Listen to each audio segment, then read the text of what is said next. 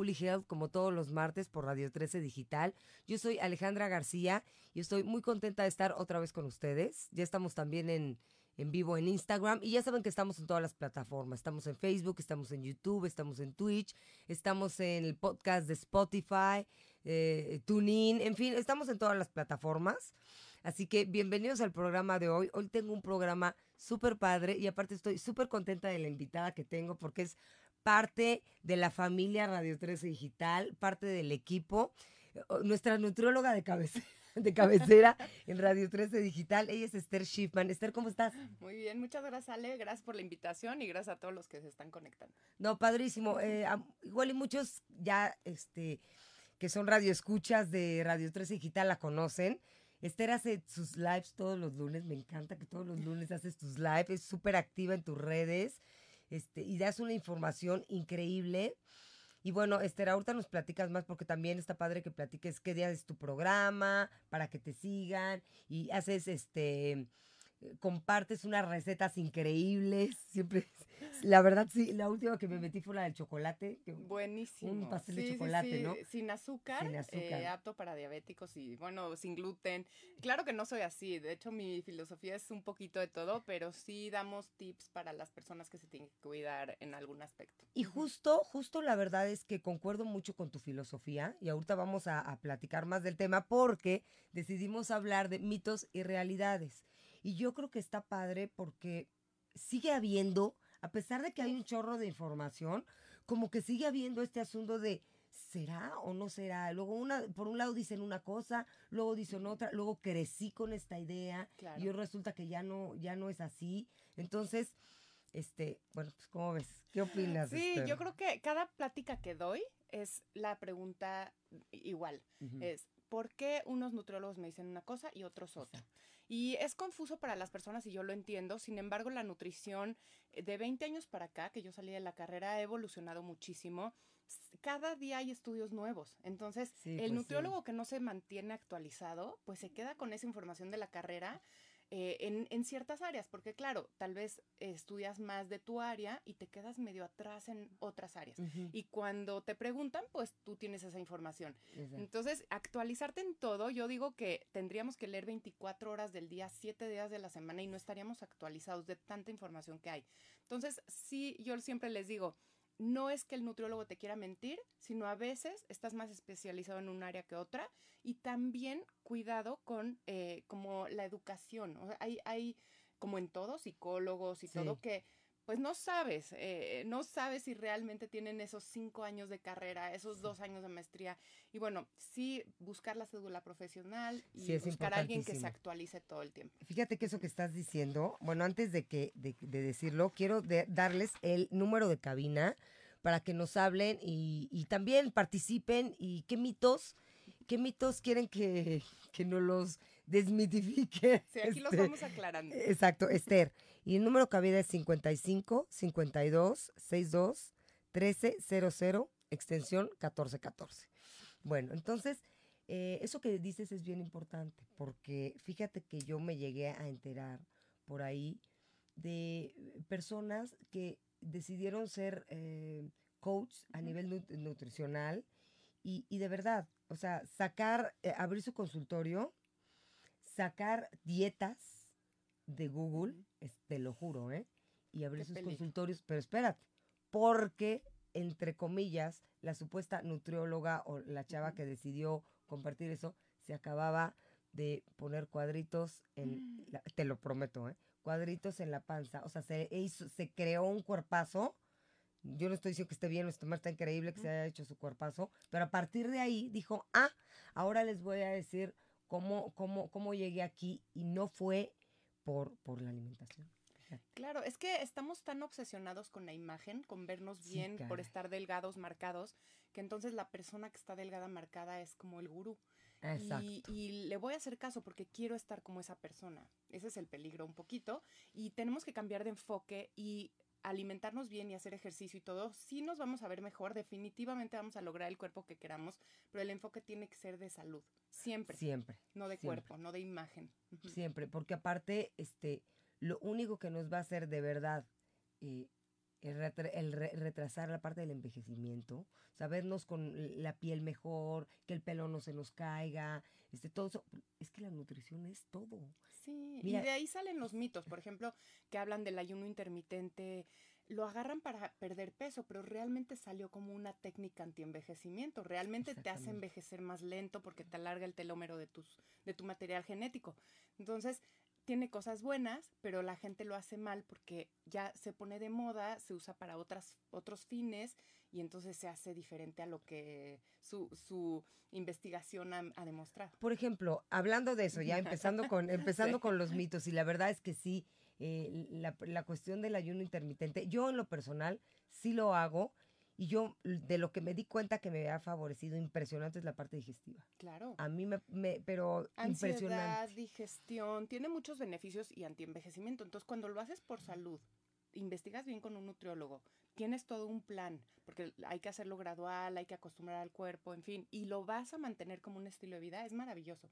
Pero cuando decides, voy a hacer una comida al día, eh, quién sabe cómo, con qué rompo, eh, me hidrato, o no me hidrato, me tengo que suplementar, no me tengo que suplementar. Cuando vienen esas preguntas y no sé qué hacer y pues lo hago mal, es cuando estas estrategias que eran muy buenas para la salud se vuelven contraproducentes.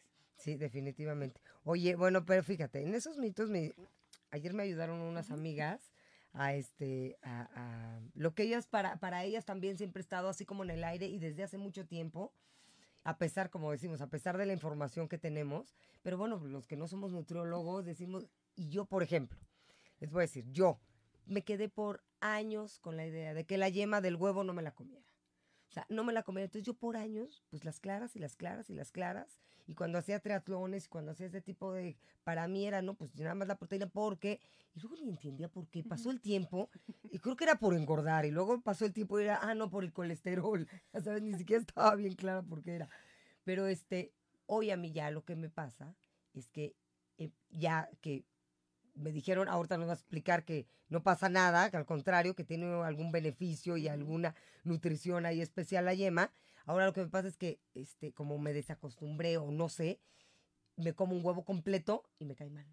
Sí, y también es por el pensamiento. Nuestros pensamientos y creencias tienen un impacto. Está muy conectado el cerebro, el intestino y nuestras bacterias del intestino. Es, se llama el eje cerebro-intestino-microbiota y sí está súper conectado. Entonces, si algo te da miedo, te han dicho que es malo, te cae, te cae mal. Yo eh, fui a una comunidad y bueno, nosotros traíamos todo nuestro speech de las frutas para los niños, era en albergue. Y nos dicen ahí, no, no, no, no, los niños no pueden desayunar fruta porque les cae pesado en la mañana, ¿no? Si tú empiezas tu día con fruta, cae eh. muy mal. Y era una creencia de la comunidad. Claro fue romper con esa creencia fue muy difícil porque nosotros sabíamos que era saludable, tenían árboles de fruta que no costaban, que podían desayunar gratis todos los días y no la usaban por una creencia. Entonces, bueno, fue darles mucha educación. Al final, al inicio de, de, nuestro, de nuestras pláticas, los niños comían la fruta y les caía mal, porque claro, seguían con, muy temerosos y bueno, les impactaba mucho. Y ya cuando nosotros hablamos con ellos y fuimos quitando estos mitos, les caía de maravilla y hasta la gozaban, ¿no? Se echaban su mandarina, todo. Eh, fue increíble. Pero sí, nuestro, nuestra cabeza es tremenda. Y en cuanto al huevo, Digo, nada más para aclarar, hace 20 años yo me acuerdo, mis papás también, mi papá tenía colesterol y, y, le dijeron no comas yemas, porque había esa creencia de que el huevo tenía que ver con tu colesterol sanguíneo. Ahora se sabe que no. Eh, si tienes colesterol elevado, sí te tienes que cuidar en el consumo de colesterol, pero generalmente cuando es algo heredado, tú produces tu propio colesterol. Mm. Así es que eh, se recomienda que le bajen al colesterol de la comida, sin embargo no afecta tanto y es mejor el medicamento cuando es genético. Entonces, realmente hay personas, si tú no tienes problemas de colesterol, tú puedes comer todos los huevos que tú quieras diario y no se te va a subir el colesterol. Eso es importante. Y la yema sí tiene vitamina D, que ahorita se puso de moda, tiene hierro, eh, el hierro no se absorbe correctamente porque eh, aunque es animal se parece al hierro vegetal, pero bueno, hay que echarle limoncito o salsa eh, mexicana, pero que ah. tenga vitamina C para que puedas absorber el hierro del huevo. Pero bueno, tiene vitaminas, tiene licopenos, que es el color amarillito que se va al ojo, que te hace ver bien, que se va a la mácula y que te hace ah, afinar la visión. Así es que todo eso está en la yema sí tiene un poquito de grasita, sí tiene un poco de colesterol, pero bueno, la verdad es que es más ¿Cuántos huevos necesitarías comerte al día para, para que te afecte en ese sentido? Exacto, todo en la moderación. Y la clara, nada más tengan cuidado de no comerla cruda, porque el huevo crudo inhibe la absorción de la biotina, que es una vitamina para el cabello, la piel, las uñas. Entonces, si, si diario te echas tu licuado de huevo crudo, ahí sí te puede estar absorbiendo esa vitamina y puedes tener deficiencia. Ah, ok, fíjense. No, no, es que qué importante es aclarar estos mitos. Sí. Y después, haz de cuenta, eh, me dijeron que si el café produce celulitis. ¿Tú habías oído eso? ¿Que alguien pensaba, pensara eso? Sí, lo que pasa es que nuestra alimentación sí tiene que ver con la celulitis. La celulitis es como una lesión en la piel en que se atrapa agua. Entonces, todo lo que te haga retener líquidos, tener edema, te va a provocar celulitis, inclusive el sedentarismo. Sedentarismo, tabaquismo, mala alimentación, los ultraprocesados yo diría que tienen mucho más que ver. Todo lo que diga exceso de sodio, exceso de azúcares, pues, exceso de grasas saturadas, todo eso te provoca celulitis. Y la cafeína, fíjate que contrario a eso, ya hay estudios que la cafeína ayuda a eliminar la celulitis porque eh, ayuda a la lipólisis, a quitar esa grasita, a romper un poco la grasita. De hecho, hay cremas con cafeína de, de tan buen efecto. El problema es que muchos de estos alimentos ultraprocesados, pues los acompañamos del café, te echas tu conchita con tu café, ahí viene una mezcla un poco extraña, eh, entonces todo exceso es malo, pero el café no, no, al contrario, yo diría que hasta es bueno. Ah, mira, qué maravilla. Hidratarse muy bien, eso eh, es la clave. Oye, pero aparte, bueno, ya después, de verdad, es cómo es importante, haremos otro programa de eso, por la combinación de los alimentos, sí, cara. Sí, cara, y ahorita podemos hablar también un poquito. Sí, ahora hablamos de eso. Este, después... Mm, mm, mm, ah, sí, eh, hacerme vegetariano o vegano me baja de peso. sí, generalmente sí. Se ha visto que las personas veganas o vegetarianas tienen un índice masa corporal más bajo, eh, pero no necesariamente la persona con sobrepeso si empieza a ser vegano adelgaza, no necesariamente, porque en México es muy difícil ser vegano. No tenemos una comunidad vegana. Entonces, ¿qué pasa? Tú dices, ya no voy a comer carne ni pollo. Tal vez dejas el pescado porque te da miedo dejar todo de tajo, pero bueno, tal vez sí, tal vez no. Pero entonces vas a casa de un amigo y hay pasta, pollo y ensalada. Entonces acabas comiendo nada más la pasta y la ensalada. Entonces te acabas llenando de pasta, arroz, tortillas, porque no tienes proteínas vegetales. Es muy raro el que te va a ofrecer, ay, mira, te hice una ensalada con garbanzos y con lentejas o la sopita. Es muy difícil cuando no estás en un ambiente vegano para ser un vegano saludable tienes que realmente comer abundante, y eso es muy difícil porque a veces cae pesado, eh, alimentos vegetales, eh, frijolitos, garbanzos, lentejas, que caen pesadito al inicio. Sí, sí, Entonces, volverte vegano a veces te, te causa problemas gastrointestinales, tendrías que comer una gran cantidad de alimentos que no estás acostumbrado, entonces comes poco, te desnutres y por eso a veces hay una pérdida de peso, pero de desnutrición, no es una pérdida de peso saludable. Fíjate que ahora que lo dices, y aparte de verdad, ser vegano, tienes que tener eh, demasiado bien cuidada tu alimentación. Estuve el fin de semana con una persona eh, vegana, pero purista, o sea, de no comer miel. Nada, sí. O sea, de que no come miel. Así creció, porque en su familia, su mamá así era y en fin, así. El asunto es que ella trata de de sí, estar lo más balanceada y comer lentejas y comer, este, balancearse con, con, respecto a las semillas y todo eso, pero se tiene que suplementar mucho porque se desmaya. O sea, se cuenta, estábamos hablando del temazcal, si no puedo el temazcal, yo casi no puedo entrar porque es que me desmayo. y, y, y, no habíamos, o sea, no sé si ya lo había relacionado o ya lo sabía, pero claramente le dije, es que es por tu alimentación. Claro, hay muchas cosas que vienen en los alimentos de origen animal que si no los comes está bien, pero que sea por las razones correctas. Así crecí. Mi comunidad es así. Yo trabajo mucho con la comunidad cristiana adventista en Montemorelos, Nuevo León. Ellos son completamente veganos por religión. Pero la, la, universidad a la que vas es un comedor vegano con nutrióloga vegana. Entonces, te comes una hamburguesa de nuez con no sé qué cosa. Le ponen, la verdad, frijol, nuez, ahí una mezcla increíble y tú sientes que estás comiendo carne y te lo juro que me la como pensando. o me hizo una vez, eh, una familia me hicieron un huevito y yo decía, pero si no pueden huevo, como que en mi cabeza no entraba. ¿qué, me están dando? Y, y, resultó que es tofu con cúrcuma y yo decía, es que es huevo, se los juro que es huevo, porque a mí el tofu no me pues. gusta. Y, y ese tipo de situaciones son las que hacen un veganismo exitoso. Así es que sí unirse a una comunidad, si, si realmente quieres ser vegano, vivir en una comunidad vegana o que por lo menos tu familia o realmente echarle mucha, muchas ganas, como tú decías, suplementarte bien, ir con un nutriólogo, eh, pues comer abundante, porque si no, ahí sí, te empiezas a desnutrir, te da anemia, te da anemia megaloblástica, que es por deficiencia de vitamina B12, que ahí les digo, eh, eh, levadura nutricional en todos sus platillos porque tiene vitamina B12. Hay muchas cosas que sí se pueden hacer para que sea saludable. Sí, ahí estaba viendo un programa de vitamina B12, qué importante es para la parte del intestino y todo eso. Sí, las personas con bypass cuando se operan no pueden absorber vitamina B12 y nadie les dice. Dos, dos años sí lo suplementan porque están como con sus chequeos y después, cinco años después, empiezan a sentirse muy mal y resulta que, pues, claro, es la falta de vitamina B12, les da anemia porque no pueden masticar bien la carne, entonces dejan de comer cosas duras, la carne poquita y pues Justo eso, exactamente, justo eso. Entonces el vegano y el vegetariano, la falta de vitamina B12, porque no comen carne y de donde se adquiere más la vitamina B12, pues es de la carne. Claro. Y entonces ahí empieza la deficiencia. Y la otra es que sí hay un mito, ¿eh? Porque yo conozco muchos veganos, muchos amigos vegetarianos, que muchos lo hacen increíble, pero muchos están gordis. Ajá. O sea, están gordis porque comen pastas y comen azúcares. Entonces, este, si eres un vegetariano, eh, no nada más comes vegetales.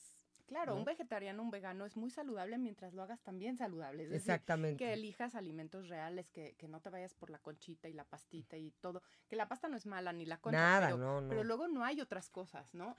Solo hicieron huevo y yo soy vegano. ¿Qué voy a hacer? ¿no? Sí, pues, pues pásame la concha, sí. Ajá, entonces se vuelve, es muy complicado. Yo les diría que, que el que no sea vegano, no se vuelva vegano. Es decir, eh, si no te convence el tema y nada más por el peso, no. No lo hagas. Ajá, no lo hagas. Mejor come saludable, come un poquito de todo y vas a ir perdiendo grasa corporal o acércate a un nutriólogo y vas a lograr tus objetivos sin necesidad de quitarte ningún alimento. Y si ya eres vegano o vegetariano y realmente es por convicción, por algo que realmente crees y, y, sí tiene un impacto más positivo en el planeta, definitivamente. Sí, definitivamente. Entonces sí, hacerlo también bien y suplementarte o comer la cantidad adecuada que necesitas. El, la verdura con limón para que absorbas el hierro. Ah, mira, todos esos tips. Oye, tenemos que hacer una lista de tips ahora. Sí, para lo del hierro y para lo de la vitamina B12. el hierro es como un espejo. El vegetal va, mira hacia un lado y el animal mira hacia el otro.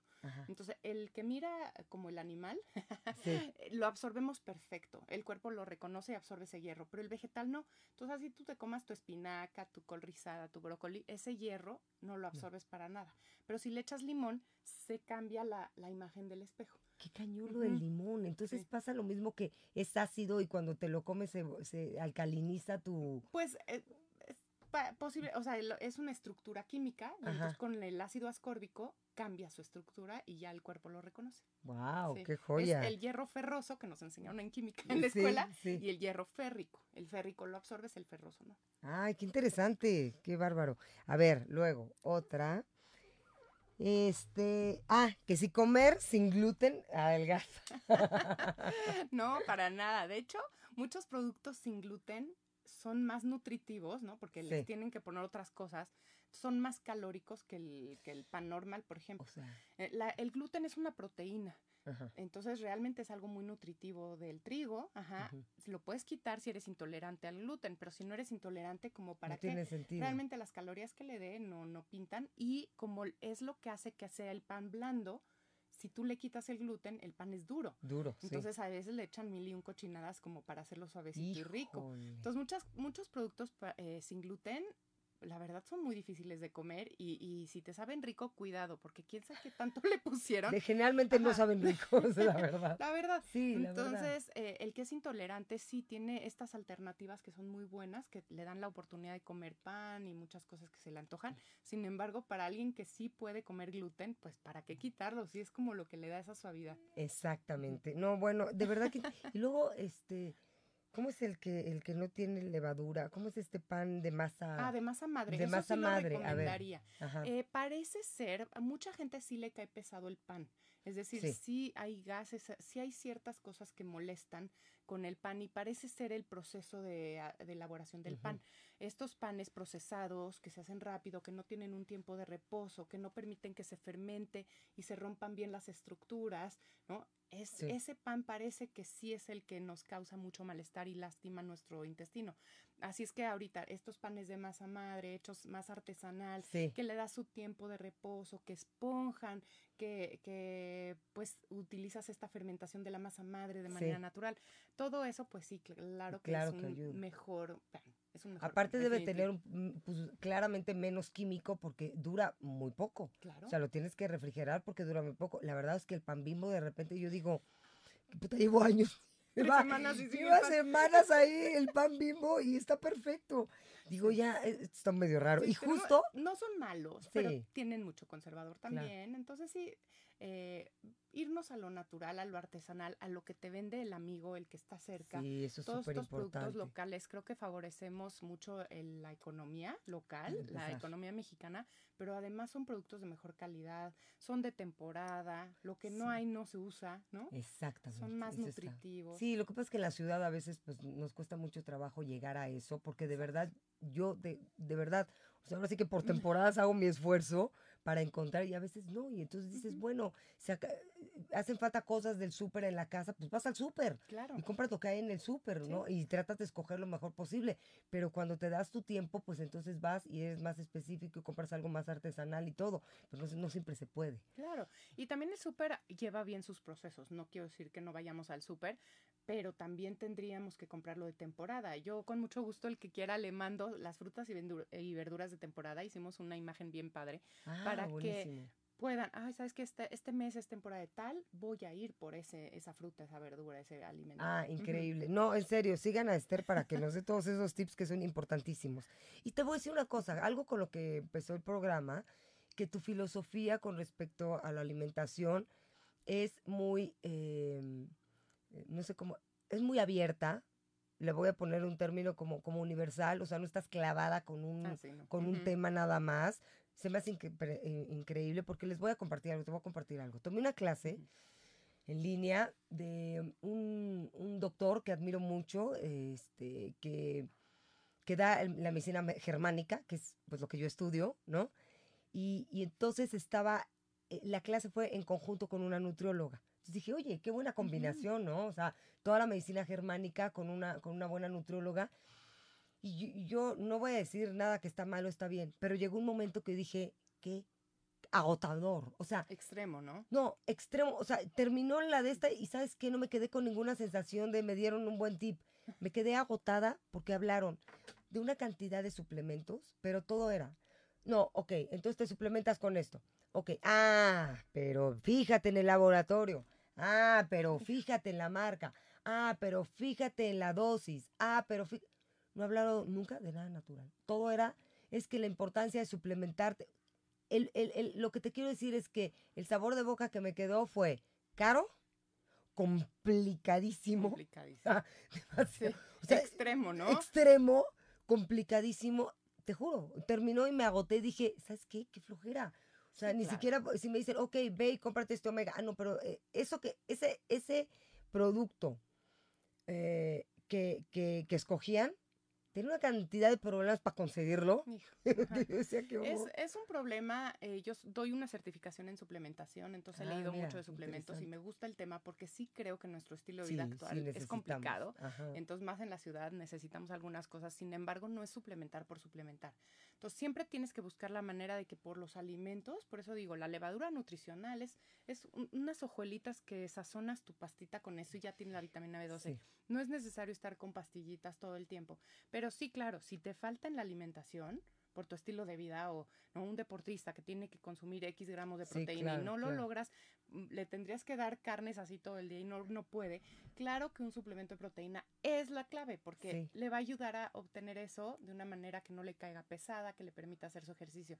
Entonces hay que ver la realidad de la persona, eh, sus necesidades, si lo cubre con la alimentación. Eh, yo les digo siempre a los nutriólogos que capacito, usen su software de análisis de alimentos para que vean realmente así, si, si yo veo, mira, Ale podría tener riesgo de tal por su estilo de vida, evalúo que tu alimentación, ¿qué te está dando de ese nutrimento?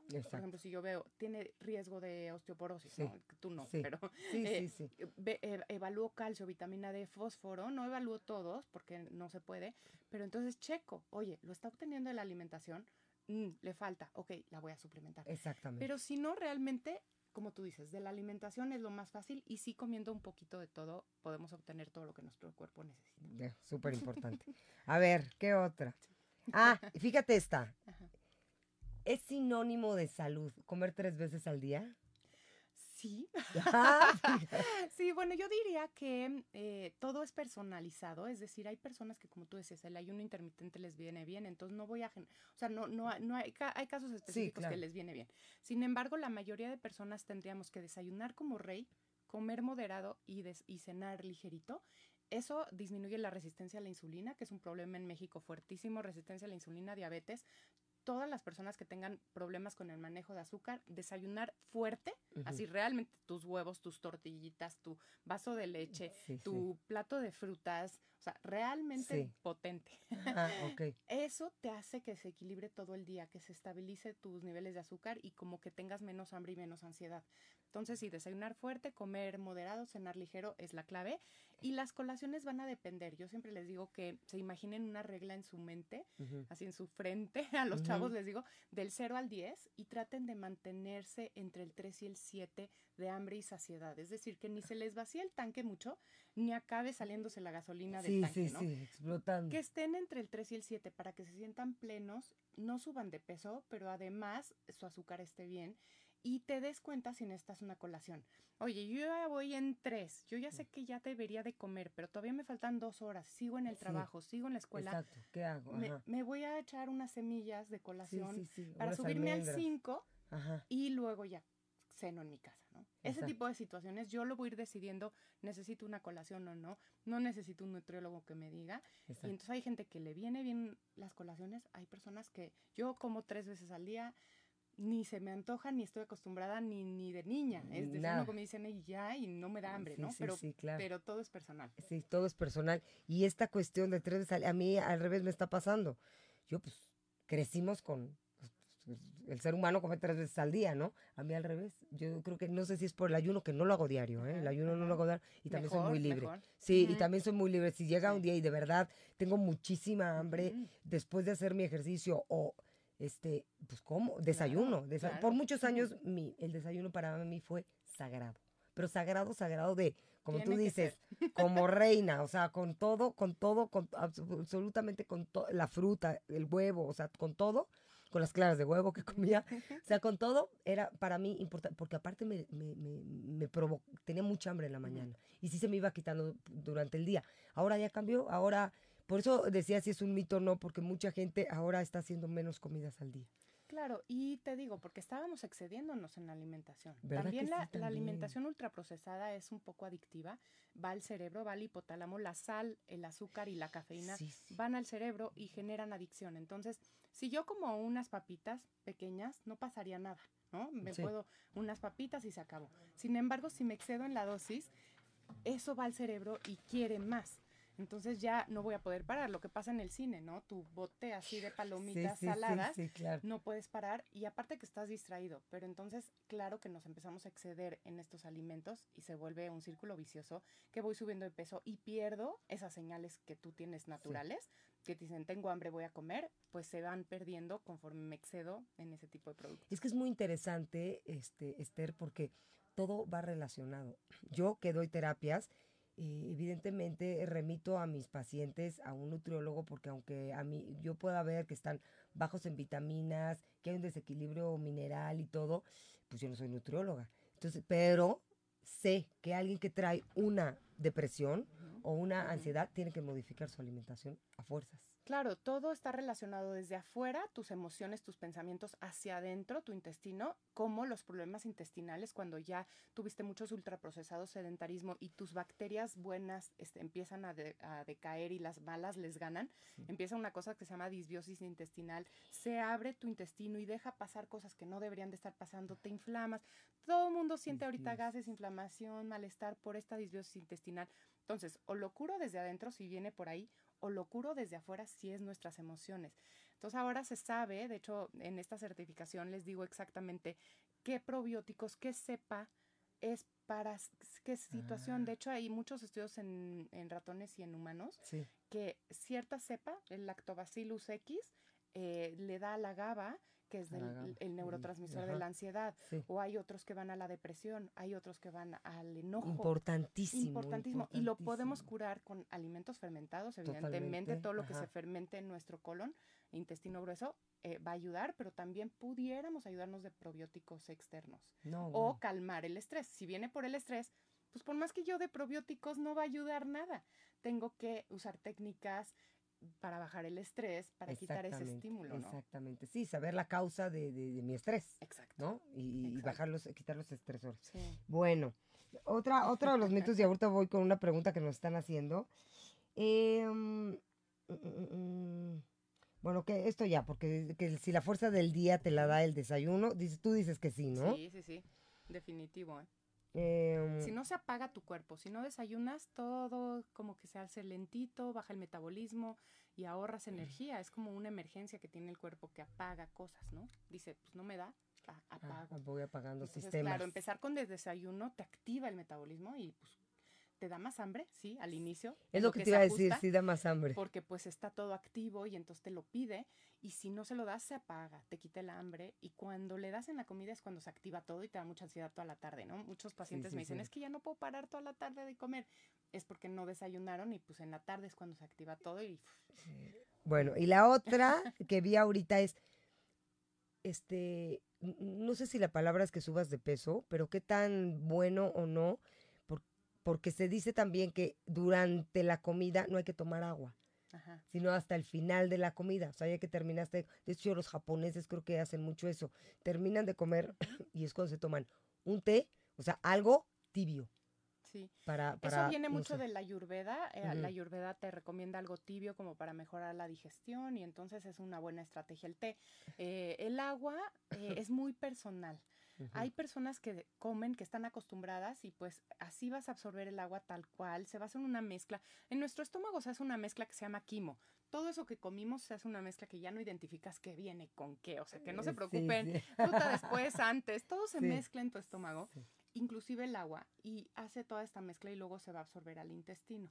Hay gente que lo tolera, hay gente que no, que si toma agua durante la comida le quita el hambre. Entonces, pudiera ser una buena mm. estrategia. Si yo siento que como muy rápido y mucho, pues tomo agua al mismo tiempo, me lleno un poquito y, entonces como menos, ajá, y, puede ser. Hay gente que le cae muy pesado y entonces ya se desnutre porque ya no pudo comer suficiente. Hay que ver en cada persona, pero yo les diría, escuchen su propio cuerpo. Exacto. Te va a decir, me cayó pesado, no, cuando tomo agua me va mal, no, no puedo hacer digestión, o me ve increíble, me hidrato, es mi único momento del día que puedo tomar agua. Exacto, exacto. Muy bien. Y luego, ay, ya llegaron varias preguntas, nos tiene que dar tiempo. A ver. Eh, sigan, sigan llamando. Dice eh, Nicolás Nájera, una pregunta. ¿Es verdad que a veces las grandes industrias de alimentos invierten en satanizar un alimento? Y recomendarte otro, no sé si recuerdan que se decía que el huevo era el peor alimento por el colesterol y se recomendaba comer cereales. Sí, claro. Sí, sí, sí. El, lo malo es que ahora la industria regula el etiquetado, regula muchas cosas. Yo no estoy en contra de la industria porque creo que nos da muchas cosas también muy buenas y que están haciendo un esfuerzo en ir en la dirección correcta y creo que vamos a tener que trabajar juntos en que cada vez la industria nos ofrezca mejor, nosotros exijamos mejor. Entonces, bueno, va a ser un trabajo de todos. Así es que eh, la industria no es el enemigo, pero sí a veces la mercadotecnia juega un papel y esto, parte de los cereales, sí se dio por eso, ¿no? Eh, para que empecemos a desayunar cereal, que sí el carbohidrato es nuestra fuente de energía principal, sin embargo, desayunar un cereal azucarado te sube el azúcar muy rápido en sangre y te la baja igual. Entonces luego estás cansado, eh, débil, desconcentrado por el bajón de azúcar y te pide más. Entonces te vuelves a echar más cereal, ¿no? Es como este círculo vicioso de cereales muy azucarados. Claro, si buscas un cereal con fibra, no pasa eso, pero pues tenemos Nadie quiere, pocas nadie opciones. quiere. Tenemos pocas opciones ahí que realmente te atrapen un poquito, o sea, que tengan realmente la cantidad de fibra para que no se te sube el azúcar. Así que yo, yo sí voy más con el huevo. El huevo fue satanizado muchos años, pero es la calidad de proteína número dos. El primero es el suero de leche, El segundo es el huevo, la albúmina de huevo, y luego todo lo demás, carne, pollo, etcétera, etcétera. Sí. Así es que sí es una muy buena calidad de proteína, tiene los 20 aminoácidos que necesitamos y tiene muchas vitaminas y minerales y aparte te da saciedad. Sí, Te comes tus huevitos, ya estás lleno, sí, sí, sí. ya no estás pensando en comida, ya, ya se acabó a lo que sigue, sí, exacto. Tortillitas de maíz, tu huevo, tu fruta, ya la hiciste, ¿no? Exacto. ¿Y la, la manera de cocinarlo da igual? Da igual, Sí, sí. o sea, si es estrellado, si está variedad, más tierno, si está más cocido, o sea, Con que lo cocines tantito, es decir, un huevo tibio ya eh, lograste matar la salmonela que eh, viene en la cáscara, y esto lo aprendí de un chef. Entonces viene en la cáscara el huevo, entonces con que le pases agua caliente a la cáscara ya quitas la salmonela. ole. Y eso hace que se cocine un poquito la salmonela que pudiera tener y ya no te la pases. Así es Ah, que está puede ser tibiecito, casi crudito, no pasa nada con que le des algo de temperatura. Buenísimo. Ahora, Nancy Barrón nos dice, es verdad que cuando estás en duelo, debes evitar, claro, debes evitar quitar los azúcares refinados y mejor elevas tu cantidad de ejercicio y, y disminuyes los azúcares y no dependes de, de fármacos. Por Pues sí, supuesto, el ejercicio es el mejor medicamento. el mejor. Liberas endorfinas de manera natural, así es que te vas a sentir muchísimo mejor sin necesidad de fármacos. Y el azúcar te hace lo contrario. El azúcar, ajá, eh, inhibe el neurotransmisores de la felicidad, inhibe la conversión, no importa los términos del triptófano a la serotonina. Entonces, en vez de sentirte bien, como que es, un, es una sensación de bienestar temporal que luego cae Te muy deprime, fuerte. claro, claro, porque no hay esa, no, ajá, no- no hay esa serotonina Tú y te esa. comes así el- tu conchita, tu pan dulce, así dices, ay, qué rico, y luego, ¡pam!, te vas para abajo. Uno, la culpa, pero dos, que no debemos de comer con culpa, pero dos, sí, eh, químicamente sí te deprime. Entonces, eh, el ejercicio sería una muy buena estrategia para quitar la ansiedad y quitar la depresión y sentirte mejor. Entonces, yo siempre les digo, una de las claves para que logremos cambiar hábitos Ujú. y dejar estas creencias de que nos dieron nuestros papás y abuelos de me siento mal, voy al helado, me siento mal mi paletita, mi Sí, Tootsie sí, Pop, sí, ¿no? Yo me acuerdo que eso era. Claro, Eh, eh, quitar esta, esta, pues estos hábitos que tenemos desde pequeños, teniendo los tenis listos y saliéndote a caminar, ¿no? O subir las escaleras de tu casa, o saltar la cuerda. saltar la cuerda es un gran, Uf, gran ejercicio. Es el mejor ejercicio sí, y lo sí. podemos hacer gratis en nuestra casa Exactamente. liberar un poco ese estrés, esa tristeza, ese enojo, lo que sintamos, pero identificar la emoción. Muchos de nuestros problemas de exceso de alimentación o de cualquier trastorno de la conducta alimentaria se da por no manejar nuestras emociones. Entonces, lo primero que hay que hacer es, ¿qué estoy sintiendo? Miedo, enojo, tristeza, aburrimiento, ¿no? Hay gente que come por Claro. aburrimiento. Claro. Y ya que identifico, entonces puedo buscar una estrategia para eso. El ejercicio pues mata todo. La verdad es que Todo. el ejercicio te quita cualquier eh, emoción mala, pero eh, pues hay, hay gente que le servirá la yoga, la, la pintada, Escri- mandalas, escribir también. escribir, arte, importante. pintar, Sí, sí, sí. música. No, hay mil, hay mil herramientas, pero definitivamente estoy de acuerdo contigo. El azúcar es lo que menos nos va a ayudar a- a- si estamos en un proceso de, pues, duelo. de duelo, ¿no? Ujú. Y después Fabiola Trejo dice, ¿tú Ay, consideras, Fabiola, un beso. tú, tú consideras que sí es mejor comer alimentos orgánicos como verduras y huevo para invertirle a esto, aunque sí es muy caro? Cuando voy al tianguis de mi casa, la gente de pueblitos trae la verdura fresca y no es cara. O sea, que sí, o sea, estoy entendiendo que si es mejor comprar en el tianguis, pues sí, ¿no? O sea, que si prefieres comprar este alimento. Ajá, en orgánico, en en orgánico ahí sí les diría, yo no soy clavada en lo orgánico, sí tenemos que tener una tendencia al orgánico, es decir, Sí. a- al consumo local, que tú vayas, yo fui al rancho, se los juro, eh, y, y chequé que cómo es el manejo de las vacas, de lo, del pollito y de todo, o sea, como que sí quería ver que no hubiera fuera maltrato, orgánico de que fuera verdad, sí, orgánico, sí. que tuvieran libre pastoreo. Sí. Todo eso creo que es muy importante. Entonces, ir eh, con el marchante, ir a donde vamos a comprar las cosas, checar y elegir. Pero no ese orgánico del súper que es triplemente caro, porque, sí. porque no lo vale, ¿no? Yo creo que es ir eligiendo esas cosas que no son caras, pero que sí son de mejor calidad o que sí son más cuidadas, no mejor calidad, sino más cuidadas, y, y- y eh, preferir. En el caso del huevo, no. En el caso del huevo, yo me voy con el de libre pastoreo, que es intermedio, no es orgánico, pero tampoco es huevo normal. Sí. Ajá, porque con que la gallina esté libre pero cuidada es importante, eh, no va a tener los químicos y esta sobreexposición a luz y sombra que luego le, o sea, como que hay cosas que, que pues lastiman al, Al al huevo. eh, entonces eso sí se cuida, están libre pastoreo, entonces tienen grasita buena y todo. Sin embargo, sí los vacunan, que para mí es ya importante, sé.